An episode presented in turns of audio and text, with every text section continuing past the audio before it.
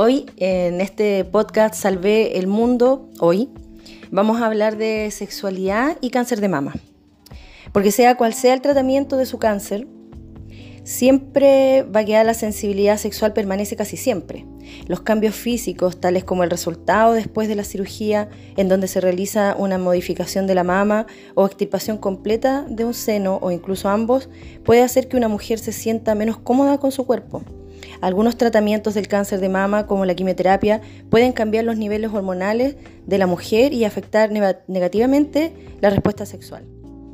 Hoy estoy con Paola, ella es psicóloga y sexóloga.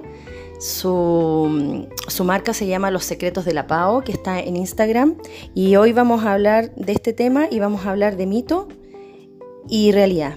Hola Paola, ¿cómo estás? Bien, Dalia, muchas gracias por la invitación.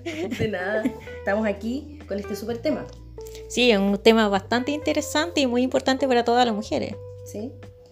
Y eh, vamos, a hablar vamos a hablar del primer mito que, que yo lo anoté porque tú sabes que yo tuve un cáncer podríamos hablar mucho, mucho de esto, pero el primer mito que quiero que, tú me, respondas como sexóloga y, psicoterapeuta, dice, mito 1, sexo y cáncer, ¿son incompatibles? No, para nada. Es un, mito. es un mito. Obviamente, al enfrentarnos al diagnóstico de cáncer, toda nuestra atención se va a ir enfocalizada al tema del cáncer, mis temores y todo eso. Entonces, obviamente, mi respuesta sexual no va a ser como las de antes, pero más que nada es por mis propios miedos. Es porque yo necesito también tomar, poner toda mi energía en poder recuperarme, en sanarme, y muchas veces el tema de la sexualidad pasa a un segundo plano. Entonces vamos a derribar ese mito, quiere decir que sí son compatibles. Son compatibles. Solamente que la mujer está en una primera etapa seguramente dedicada al tratamiento, como dices tú, y a recuperarse por supuesto, o sea, eh, prioridades. En este caso es necesario que la mujer ponga toda su energía en poder recuperarse, en adaptarse en este tema del diagnóstico, porque obviamente es muy potente. Entonces nos afecta. Hay que pasar como una etapa de duelo. Entonces en los duelos también decae el deseo sexual, pero es como es parte del proceso. Y en un momento después ya cuando yo he sido ya con un tratamiento, he sido operada, me siento mejor, ahí yo tengo que poner también todo mi, toda mi energía en poder estar sexualmente con mi pareja, vivir mi sexualidad. Y ahí es como ya no es un tema del cáncer diagnóstico, ya no es una prioridad. Entonces ahí tengo que recuperar mi vida. qué excelente. Mito 1, derribado. Mito 2 Dice, ¿sexualidad y sexo son lo mismo? ¡Wow! No son lo mismo. Muchas veces tenemos el concepto que sexo es solamente la parte del, acto sexual y justo en el tema de una pareja, hombre-mujer, penetración. Pero la sexualidad, el sexo, es mucho más que eso. Desde el momento en que yo le doy cariño a mi pareja, le toco el pelo a mi pareja, le doy beso a mi pareja, todo eso es sexo, todo eso es sexualidad. Y la sexualidad nace desde que nacemos, inclusive de antes. Cuando yo tengo a mi hijo en la barriga, estoy tocando mi pancita, le estoy hablando a mi pancita, estoy haciendo a un ser sexual. Ya, derribado el mito. derribado el mito. Eso, quiere, eso yo lo podría tomar como, como para que las mujeres lo aprendan como prácticamente que mm, siempre vamos a estar eh, predispuestos a la sexualidad, porque la sexualidad es es el cariño, es el tocarse, el comunicarse, comunicarse. Y el sexo es como la actividad en sí. Claro. Y hay diferentes actividades, forma de vivir el sexo. No es solamente la penetración. Eh, nuestra cultura nos ha hecho creer que yo para vivir sexualmente tengo que aceptar que mi pareja tiene que haber penetración, pero no es así. El compartir nuestra experiencia, nuestras emociones, en el acto sexual uno entrega mucho más que el contacto físico. Entrega emociones, sentimientos, nuestros temores, todo. Qué rico, porque en el caso cuando la mujer está en pareja, como fue mi caso, yo voy a confesar, porque aquí estamos hablando, yo hice un, trato con, mi, pareja, para las personas que tienen pareja.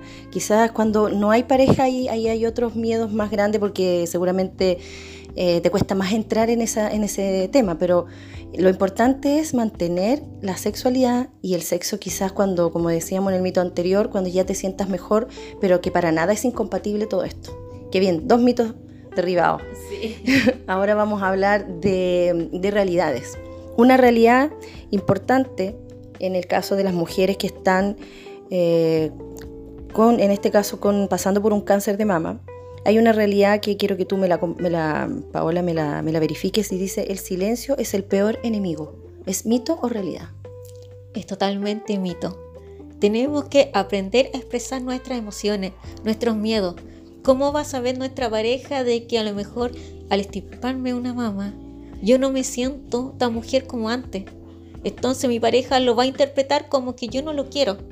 Pero al final es un miedo contra mi imagen corporal, que es normal, totalmente normal en este proceso de una mujer que ha sufrido cáncer de mama.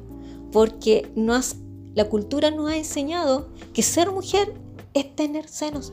Están muy sexualizadas las mamas. las mamas. Y yo puedo no tener eh, mama y mi pareja me va a querer, me va a desear de la misma manera. Es un tema psicológico, pero lamentablemente es por culpa de nuestra cultura que nos ha hecho ver todo nuestro cuerpo sexual, que tenemos que estar siempre regia. En ese, en ese tema también tiene que ver entonces cómo la mujer eh, cuál es la relación que tiene de pareja quizás de antes. Quizás hay mujeres que de antes ya le daban mucha, demasiada importancia, como dices tú, a, que la mama o el cuerpo en sí tiene que ver con, con el acercamiento, con, con la conexión sexual con la pareja. Es como si yo te dijera, si ya no tenemos el útero, ¿vamos a seguir siendo mujeres? Por supuesto que sí. Claro. Entonces hay un tema de cómo la mujer se veía antes, después, cómo ella también se percibe y tiene que ver con eso, ¿cierto? Para, para aclarar un poco de que entonces hay que comunicarse y cómo uno se ve y, y tratar de, de dejar de la representación femenina como un símbolo la mama y sexualmente hablando. Por supuesto, y el tema es conversar siempre con la pareja. Si yo tengo una buena comunicación eh, con mi pareja y también en el tema sexual, qué es lo que quiere él, qué es lo que quiero yo, qué es lo que me gusta, en qué quiero que se focalice él cuando, cuando me toca, obviamente después yo no voy a tener ese temor a, a comunicarle eso a mi pareja. Pero eso es un proceso que muchas veces se vive desde el inicio de una relación. Cuesta más, pero no es imposible el establecerlo como ahora. Ya. El desafío es ese entonces para las personas. Hay otra realidad, Paola, muchas gracias. Eh, dice recuperar la autoestima y mantener una mente abierta sobre las formas en que se siente placer sexual. Eso es como aparece si es mito o realidad. Eh, también es mito si bien es súper importante el tema de la autoestima y las mujeres por lo general sufrimos mucho de la autoestima por todos estos estereotipos de belleza que existen. Entonces, imagínate, eh, muchas de nosotras las mujeres ya no nos sentimos eh, tan atractivas porque tengo un rollito, porque la estría, porque o la cana, que la arruguita. Entonces, encima después bajo un diagnóstico como el cáncer de mama, pierdo un seno. O sea, eso es el impacto, es terrible y afecta mucho más mi autoestima. Si a lo mejor podía tener una muy buena autoestima, también va a afectar mi autoestima en ese sentido. En ese sentido. Y yo necesito del apoyo, contención de mi pareja y del familiar, obviamente. Y es un mito en el sentido de que eh, yo necesito recuperar mi autoestima y así valorarme y aprender a recrear nuevas experiencias sexuales. Y ahí volvemos un poco atrás de que el sexo no es solamente la parte del coito, que es la parte de penetración, eh, tocar solamente los genitales, focalizarse en eso. El sexo es mucho más que eso, son las caricias. Hay que resignificar el tema de la sexualidad. No es solamente genitales, es mucho más que eso es cariño, es placer. El placer lo podemos obtener, por ejemplo, eh, hay mujeres que tienen orgasmo porque le tocan el pelo, porque le tocan el cuello. Eh, toda la sexualidad, lo erótico está en nuestro cerebro. Es el órgano más potente en el tema de la sexualidad. Si le dejamos de dar poder a los genitales, seríamos todos mucho más felices. Qué rico. Mira, tienes tanta razón. Finalmente, pasar por un cáncer de mama es la esperanza para las mujeres que no tiene nada que ver con nuestra sexualidad, nuestra sensualidad, nuestro, nuestro derecho al placer.